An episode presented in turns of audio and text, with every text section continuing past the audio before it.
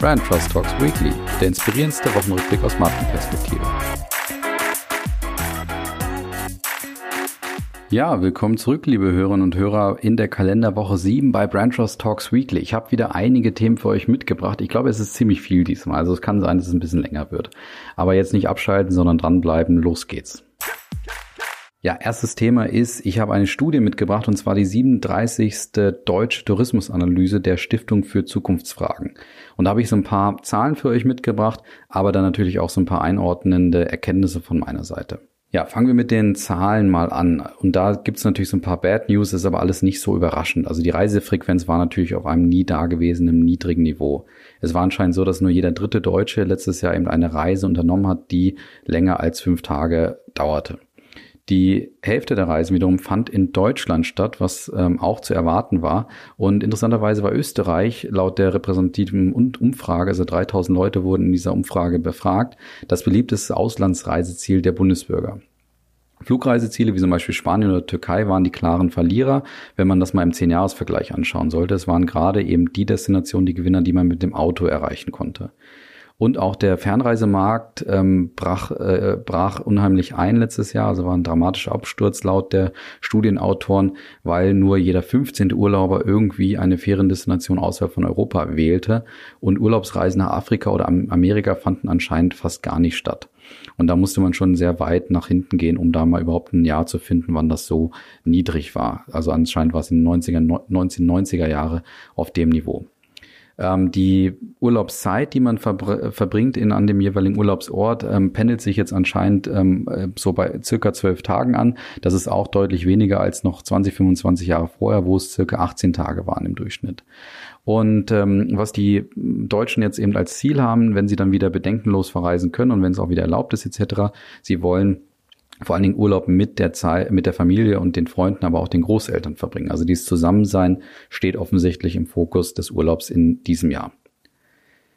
Was auch interessant ist, ähm, zwei Drittel der Befragten können sich vorstellen, dass kürzere Strecken jetzt eben weiterhin im Fokus bleiben, statt eben weitere, weitere Reisen zu machen. Und das könnte natürlich wiederum die große Chance für Inlandsziele sein. Was auch sehr spannend ist, ist, dass 78 Prozent der Befragten eben sagen, dass dieses Gefühl der Unsicherheit erstmal bleiben wird. Und jetzt meine ähm, Erkenntnis, und da habe ich fünf Stück für euch gesammelt. Erstens, also die Erkenntnisse, die ich eben gerade vorgetragen äh, ähm, habe, also insbesondere die Zahlen, waren jetzt alle nicht so überraschend, also kürzer, anders, näher. Das hatte man eigentlich alles letztes Jahr so erwartet. Zweitens hoffe ich natürlich, dass die Reiseziele, äh, insbesondere die, die im Inland, beziehungsweise die jetzt auch äh, mit dem Auto erreichbar waren, dass die ihre Chance genutzt haben und dass sie es geschafft haben, dass sie sich positiv irgendwie in die Köpfe der Kunden gebracht haben mit dem Erlebnis, was sie vor Ort geboten haben. Dritte Erkenntnis ist, Sicherheit wird ein Thema bleiben. Und da ist ganz entscheidend, dass Sicherheit natürlich gespielt werden sollte, aber eher subtil, unaufdringlich, nicht auf der ersten Wahrnehmungsebene. Ich hatte da mal vor ein paar Monaten ein Beispiel von der Türkei, genannt, wo die ähm, unheimlich viel über Sicherheit gesprochen haben und es eigentlich eher so wirkte, als ob eben Türkei ähm, ein unsicherer Ort wäre, weil man es so überbetont hatte.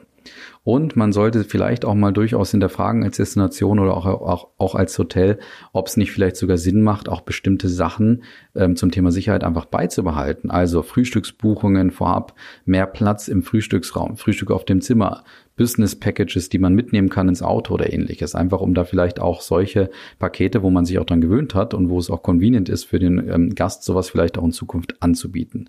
Und da habe ich noch so zwei Prognosen für mich auf Basis der Studie. Ich glaube, dass der Urlaub eben nächstes Jahr oder in diesem Jahr eben echter, realer und wahrnehmbarer sein wird. Es wird nicht so sehr das Besondere sein, wenn man ein Bild vom Times Square schickt und sagt, da bin ich gerade, sondern ich glaube, es wird eine neue Art des Luxuses geben im, im Urlaubsbereich, nämlich Zeit mit der Familie, mit den Großeltern, dass man sich bedenkenlos umarmen kann vielleicht auch, weil vielleicht die Großeltern und vielleicht man selber auch schon be äh, bereits geimpft ist. Das könnte so ein neues Thema sein für dieses Jahr. Und ich glaube auch auf Basis dessen, dass ja der Durchschnitt ähm, der Urlaubszeit im Urlaub eben einfach sinkt, nach wie vor das Urlaub Urlaub auch in diesem Jahr wieder spontaner und anders sein wird. Also dieses schnelle äh, Wegfahren am Wochenende wird wahrscheinlich eher zelebriert, ähm, weil man sich vielleicht auch mal was gönnt, vielleicht auch mal ein bisschen was gespart hat in, in diesem Jahr am Anfang des Lockdowns und das dann aber trotzdem vielleicht auch ausgeben möchte. Ja, nächste Woche gibt's übrigens noch mal eine Bewertung des Edelmann Trust Barometer. Die haben auch wieder ihre Studie rausgebracht. Darauf könnt ihr euch aber nächste Woche dann freuen. Zweites Thema ist ähm, Adidas und Reebok. Das hatte ich vor einigen Wochen oder Monaten ebenfalls hier schon als Thema und da habe ich es auch etwas länger erörtert, ähm, warum Adidas jetzt Reebok auch verkaufen möchte. Jetzt ist es offiziell, also man hat Reebok als verlorenen Geschäftsbereich bezeichnet und damit wird eben der Kauf bzw. Verkauf ermöglicht und auch forciert. Ich hatte damals schon erklärt, und fasse es aber gerne nochmal zusammen. Kernproblem, warum eben Reebok ähm, und Adidas keine erfolgreiche Liaison war, liegt einfach daran, dass man bei Adidas leider die falsche Zielsetzung verfolgte, nämlich ähm, Reebok als Generalist zu positionieren und damit in den US-Markt stärker einzusteigen, statt eben vielleicht die Identität von Reebok, Reebok als Spezialist gerade im Fitnessbereich zu nutzen. Leider eben eine klassische Verfehlung und so geht Markenarchitektur auf jeden Fall nicht. Deswegen muss Adidas Reebok jetzt mit sehr viel Verlust wahrscheinlich verkaufen. Drittes Thema ist, wir bleiben im Bereich Markenarchitektur und da ist es so, dass RTL, also das Medienhaus bzw. der Fernsehsender, seine Markenarchitektur ändern und ja, verändern bzw. überarbeiten möchte. Und nochmal als Erinnerung, was Markenarchitekturen eben sind. Markenarchitekturen regeln die Beziehung von mehreren Marken in einem Unternehmen. Und das wird jetzt bei RTL schon seit einigen Monaten unter dem Projektnamen RTL United vorangetrieben. Grundsätzlich ist es so, dass RTL eben ähm, ja dieses den Markenauftritt vereinheitlichen möchte und man spricht dort intern von einer Herkulesaufgabe und einem neuen Kapitel, was man dort jetzt ähm, bestreiten möchte. Und ähm, Hintergrund ist natürlich auch, dass man sich gegen internationale Konkurrenten wie zum Beispiel Netflix einfach positionieren möchte und deswegen dort eine starke RTL-Marke entgegensetzen möchte. Und erreicht werden soll das eben durch ein einheitliches, wiedererkennbares Erscheinungsbild, ähm, wo gerade auch RTL-Marken vielleicht auch jetzt Rebrandings benötigen werden. Und da gehört zum Beispiel dazu, dass die Mediengruppe RTL Deutschland künftig RTL Deutschland heißen wird und das Streaming-Angebot von RTL, das bisher unter TV Now firmierte, ähm, eben zu RTL Plus werden soll. Grundsätzlich ist das für mich eine begrüßenswerte Initiative, finde ich auch alles sehr logisch. Allerdings ist es auch so, dass RTL dort einige Kardinalsfehler betrieben hat. Erstmal, warum es eine begrüßenswerte Initiative ist, ist, weil ähm, Markenarchitekturen einfach unterschätzte strategische Instrumente sind und viel zu oft leider eine Spielwiese für Logoentfaltungen, politische Themen. Ja, ich hätte auch gerne meine eigene Marke oder mein eigenes Logo und auch diesem Wunsch nach Einheitlichkeit entsteht. Also irgendwie immer alle Marken schön auf einem Chart zu haben, das wunderbar aussieht. Das ist manchmal so die Intention bei der Überarbeitung von Markenarchitekturen. Und diese Kardinalsfehler, die RTL hier betrieben hat, ähm, sind auch einige und die nenne ich jetzt im folgenden Mal. Und zwar erstens, dass offensichtlich so eine klare strategische Zielsetzung fehlte. Mit wem konkurriert man denn eigentlich? Konkurriert man mit Pro7 Sat1 äh, und ARD etc. oder eben mit Netflix als Beispiel? Und da ist der Groschen eben ähm, offensichtlich jetzt erst gefallen, dass es eher Netflix ist und eben nicht Pro7 Sat1, weil das ähm, Streaming-Angebot von RTL eben unter TV Now ist auch in der Form so entstanden, weil man einen Wettbewerb mit Pro7 Sat1 und deren Marke Join einging vor einigen Jahren, als man diese Marke eben launchte. Zweiter Kardinalsfehler ist, dass man so ein bisschen die äh, Rolle und Zielsetzung von TV Now offensichtlich nie so richtig geklärt hatte und dementsprechend auch die Benennung vielleicht so ein bisschen in die falsche Richtung getrieben hatte. Nämlich, dass ähm, man vielleicht eine neue Zielgruppe gewinnen möchte oder dass man vielleicht äh, glaubt, dass das Produkt sich einfach unterscheiden möchte. Beides war aus meiner Sicht nicht der Fall. Also weder eine neue Zielgruppe zu gewinnen, weil das bei TV Now einfach nicht gegeben war, dadurch, dass eben die Produkte, die oder die Angebote, die unter äh, TV Now angeboten wurden, eben sehr nah an der RTL-Kernmarke waren. Das war einfach nur ein digitales Angebot, wenn man so möchte. Jetzt wird das Produkt allerdings mit weiteren Exklusivproduktionen aufgewertet und da ergibt sich jetzt wiederum die Möglichkeit, dass sogar der Name eigentlich bleiben könnte, weil sich das Produkt jetzt durchaus verändert. Aber ähm, ich würde es jetzt auch nicht so machen, sondern ich würde es tatsächlich auch in Richtung RTL positionieren, weil durch die Exklusivproduktionen, die unter dem Label RTL entstehen würden, eben die entstehende Markenenergie dann auch auf RTL zurückzahlt. Das, den gleichen Kardinalsfehler hat RTL auch mit RTL Plus gemacht, weil die Marke gibt's bereits schon, die, die derzeit allerdings die Retro-Inhalte von RTL überträgt. Und da war offensichtlich auch nicht ganz klar, was man dort verfolgte. Ansonsten hätte man vielleicht direkt einen passenden Namen gewählt, wo man auch eben vermuten würde, dass dort Retro-Inhalte ähm, ja, übertragen werden.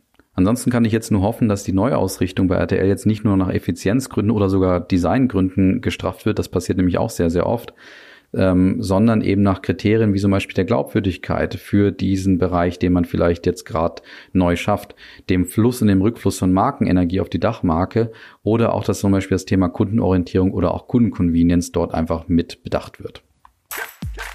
Viertes Thema ist ähm, die Studie von der Uni Hohenheim zum Thema Sprache. Die geben dort äh, regelmäßig Bewertungen raus, wie Marken denn sprechen und wie verständlich die vor allen Dingen auch sprechen. Und die Uni Hohenheim hat dort einen Score entwickelt, der auf einer Softwarebasis ähm, basiert, wodurch eben Sprache analysiert wird und geben dort immer eine Skala von 0 oder äh, einen Score von 0 bis 20 Punkten für gewisse Marken raus. Und die haben jetzt zum Beispiel die Pressemitteilung der Bundesregierung analysiert und haben dort eine, ja, einen fast vernichtenden Score von 7,4 vergeben. Und das liegt unter anderem an langen Schachtelsätzen mit bis zu 40 oder 50 Wörtern in einem Satz. Und auch aufgrund der Fremdwörter, die genutzt werden, Corona Matching Facilität, Corona Hackathon, Point of Care, Antigen-Test, Coronavirus Digital Content Hub, Letalität, Letalität, Stratifikation, Containment Scouts. Das sind alles so Wörter, die man offensichtlich in den Pressemitteilungen nutzt. Und das ist insbesondere schade und das ähm, bringt auch der Kommunikationswissenschaftler der Uni Hohenheim, Frank Brettschneider, auf den Punkt, weil gerade in Krisenzeiten Menschen eben nach Informationen und Orientierung suchen und beides ist ihr eben auch nicht gegeben. Ich kann da noch hinzufügen, es geht natürlich auch um Sympathie und auch Vertrauensbildung der Marke Bundesregierung, die hier eben zu einem spricht. Und ähm, auch deswegen wäre vielleicht eine entsprechend spezifische Sprache dort durchaus empfehlenswert. BMW hat zum Beispiel gerade an seiner Sprache gearbeitet, aber das werde ich vielleicht nächste Woche etwas ins Licht drücken. Ja, kommen wir noch zu Gewinner, Verlierer und auch dem Fundstück. Ähm, Gewinner ist diese Woche TikTok. Die sind nämlich offizieller Partner der UEFA Europameisterschaft 2020, die ja eigentlich 21 jetzt heißen müsste, weil sie im letzten Jahr nicht stattfand. Und wie gut das jetzt wirklich für die Europameisterschaft bzw. die UEFA ist, dass man jetzt mit TikTok zusammenarbeitet, mag ich gar nicht unbedingt beurteilen, weil dadurch wird natürlich nochmal deutlich, dass das Ganze sich wirklich jetzt im Kommerz bewegt, aber man sollte vielleicht von der Europameisterschaft inzwischen nichts anderes mehr erwarten. Warum aber TikTok der klare Gewinner ist, sie haben es halt geschafft, mit ihrer Marke und ihrer klaren Relevanz ähm, zu unterstreichen, warum sie für solche Marken wie zum Beispiel die UEFA und die Europameisterschaft einfach relevant sind, nämlich mit dem Thema Kurzvideos und vor allen Dingen dem Versprechen, jüngere Zielgruppen zu erreichen. Und das nutzt natürlich TikTok bzw. UEFA, die UEFA Europameisterschaft jetzt gerne aus. Ja, und kommen wir jetzt zu Verlierern. Und da habe ich drei Stück diesmal sogar. Ähm, und der erste, da muss ich eine Kollegin direkt ansprechen. Lieber Andrea, ich weiß, du hörst ja gerade zu und du musst jetzt ganz stark sein, nämlich das Saarland ist auch Verlierer diese Woche hier im Podcast. Und warum? Nämlich, weil das Saarland ein durchaus streitbares Werbeverbot durchgesetzt hat, das ähm, dafür sorgen soll, dass der Fachhandel geschützt ist. Und zwar, dass jetzt gerade Lebensmittelhändler zum Beispiel nicht für Produkte werben sollen, die eben, die man normalerweise eben gerade im Fachhandel bekommen solle. Und da gab es schon ein Gentleman's Agreement im Januar, dass man darauf eben ein bisschen vermeiden ähm, sollte, aber das hat eben nicht so gefruchtet aus Sicht der Regierung im Saarland und deswegen jetzt eben dieser Eingriff über ein Werbeverbot. Und warum ich ähm, das als so negativ empfinde, ist einfach, es ist Wasser auf die Mühlen aller, die eben sagen, ja, die da oben entscheiden etwas, die greifen jetzt auch noch in die Marktwirtschaft ein, die greifen jetzt, also die, die sprechen wieder irgendwelche Verbote aus. Ich will jetzt nicht wissen, was gerade bei, bei Telegram vielleicht auch los ist. Und ganz ehrlich, ähm, derjenige, der bei Penny oder bei Lidl oder sonst wo einen Fernseher kauft, der, der den Fernseher wahrscheinlich auch nicht im Fachhandel gekauft. Und deswegen macht das, glaube ich, keinen Unterschied. Und viel mehr stärkt es vielleicht sogar Amazon und schwächt halt eben vielleicht auch den stationären Handel im Saarland. Deswegen eine durchaus schwierige Entscheidung, wie ich finde. Zusätzlich werden eben einfach Alibis auch geschaffen für den Fachhandel etc., dass vielleicht dort einfach Initiativen wie Click und Collect nicht mit all der Initiative weitergeführt werden oder vielleicht auch gerade diese Initiativen gestützt werden. Deswegen für mich das Saarland heute ein Verlierer. Ja, man könnte meinen, die jungen, hippen Marken, wie zum Beispiel My Müsli, werden von Corona nicht so sehr getroffen, aber Pustekuchen, auch die haben natürlich stationär einiges an Umsatzeinbußen zu verzeichnen, und zwar ganze 80 Prozent. Was dazu führt, dass My Müsli 20 der 23 Filialen schließen muss und ähm, eben versucht jetzt diese Umsatzeinbußen stärker über das Online-Geschäft etc. wiederum zu generieren und zu kompensieren, aber trotzdem My Müsli leider Verlierer aufgrund dieser harten Einschnitte, die sie jetzt gehen müssen. Dritter Verlierer ist heute Jerusalemer bzw. Warner, die nämlich die Rechte an diesem Lied besitzen. Und Jerusalemer, ihr erinnert euch vielleicht an meine Weihnachtsepisode, wo ich nochmal den Hinweis gegeben habe, euch das Lied Jerusalemer eben anzuhören, was jetzt ja gerade bekannt ist und um die Welt geht, weil unheimlich viele Einrichtungen wie Krankenhäuser, Pflegeeinrichtungen etc. dazu einfach tanzen mit sehr viel Lust und Freude und eigentlich dieses tolle Lied plus die tolle Stimmung ähm, und die, die, die Freude mit diesem Lied eben verteilt haben in der Welt. Und jetzt flattern so langsam Briefe bei diesen ganzen Krankenhäusern, Einrichtungen etc. ein, die nämlich jetzt GEMA-Gebühren fordern, weil das natürlich unzurechtmäßig genutzt wurde bei der Weiterverbreitung beziehungsweise ja dieser Verbreitung dieser Videos und dieses Tanzen, ähm, was die ganzen Einrichtungen dort gemacht haben. Was ich an der Sache kritisch finde, ist, das Lied wurde 143 Millionen Mal bei Spotify gehört.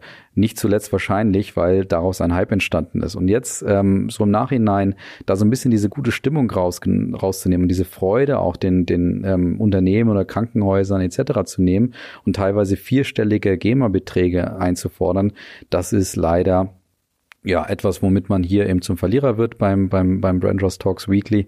Und schöner wäre doch eigentlich gewesen, diesen Kontaktpunkt positiv zu nutzen und zu sagen, zum Beispiel sich zu bedanken, meinetwegen einen symbolischen Euro zu fordern, was auch immer, aber viel mehr zu sagen, okay, wenn ihr ähm, hier GEMA-Gebühren zahlt, ähm, geben wir die weiter für einen guten Zweck oder ähnliches. Also einen vielleicht negativen Kontaktpunkt in einen positiven Kontaktpunkt umzuwandeln, das wäre ja eine Chance für Warner gewesen, eben ähm, diese Freude mit diesem Lied weiterhin auch aufrechtzuerhalten. Stattdessen hat es jetzt so einen leichten, so eine leichte Delle bekommen und ähm, ist vielleicht nicht mehr ganz so freudvoll in Erinnerung, wie wir das vorher hatten. Ja, und kommen wir noch zum Fundstück. Da habe ich diese Woche gar nichts gefunden, aber zum Glück habe ich tolle Kolleginnen und Kollegen, nämlich zum Beispiel die Nicole Kapp, Beraterin bei uns, die mir dann ein Fundstück zugerufen hat, wo ich gesagt habe, da bin ich überhaupt gar kein Experte, deswegen musst du es selber machen. Und das hört ihr jetzt.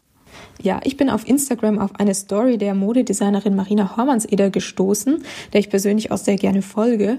Und dort kündigt sie eine Kooperation mit Stabilo, dem Schreibgerätehersteller, an. In Kürze soll in dem Rahmen eine Stabilo Fashion Edition bei Marina Hormanseder erscheinen. Und darin enthalten sind dann Textmarker in den typischen Farben und dem typischen Stil der Designerin. Ja, und für alle diejenigen, die jetzt Marina Hormanseder und ihre Mode nicht unbedingt kennen, also sie ist eine, eine Modedesignerin, die sehr bunte und ausgefallene Mode entwirft, die beispielsweise dann auch von Stars wie Lady Gaga getragen wird. Ja, und wenn es jetzt um dieses ganze Thema Kooperationen von Marken geht, ist es ähnlich beispielsweise wie beim Sponsoring. Da fragen wir uns aber auch immer aus Markensicht, macht das Ganze Sinn? Also ist diese Kooperation sinnvoll? Passen die zwei Marken zusammen? Und da nutzen wir dann immer ganz gerne das Argument des Wertefits. Heißt, wir schauen uns an, ob ähm, die beiden Marken dann auch irgendwie eine ähnliche Haltung, ähnliche Werte teilen und entsprechend die Kooperation dann auch Sinn macht. Und meiner Meinung nach ist gerade bei dieser Kooperation Stabile und Marina Hormanseder dieser Wertefit sehr gut gegeben. Wir haben auf der einen Seite die Marke Stabilo, die in ihrem Kern für das ganze Thema Colorful steht, aber auch für Ausdrucksstärke und irgendwie anders zu sein. Und auf der anderen Seite Marina Hormanseder und ihre Mode, die ähnliche Werte vertritt. Also alles ist sehr bunt, sehr extravagant, sehr ausgefallen, ausdrucksstark.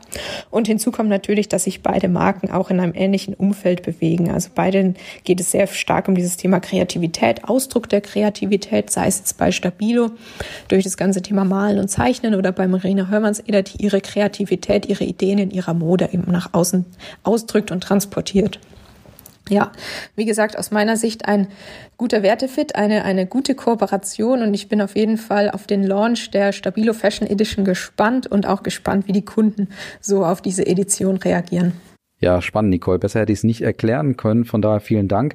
Und jetzt entlasse ich euch ja nach dieser Folge. Da war einiges dabei, glaube ich. Natürlich wie immer ins schöne Wochenende. Genießt es und ähm, dann habt einen guten Start und eine schöne Woche nächste Woche. Ich freue mich ähm, auf nächsten Freitag. Bis dann. Ciao.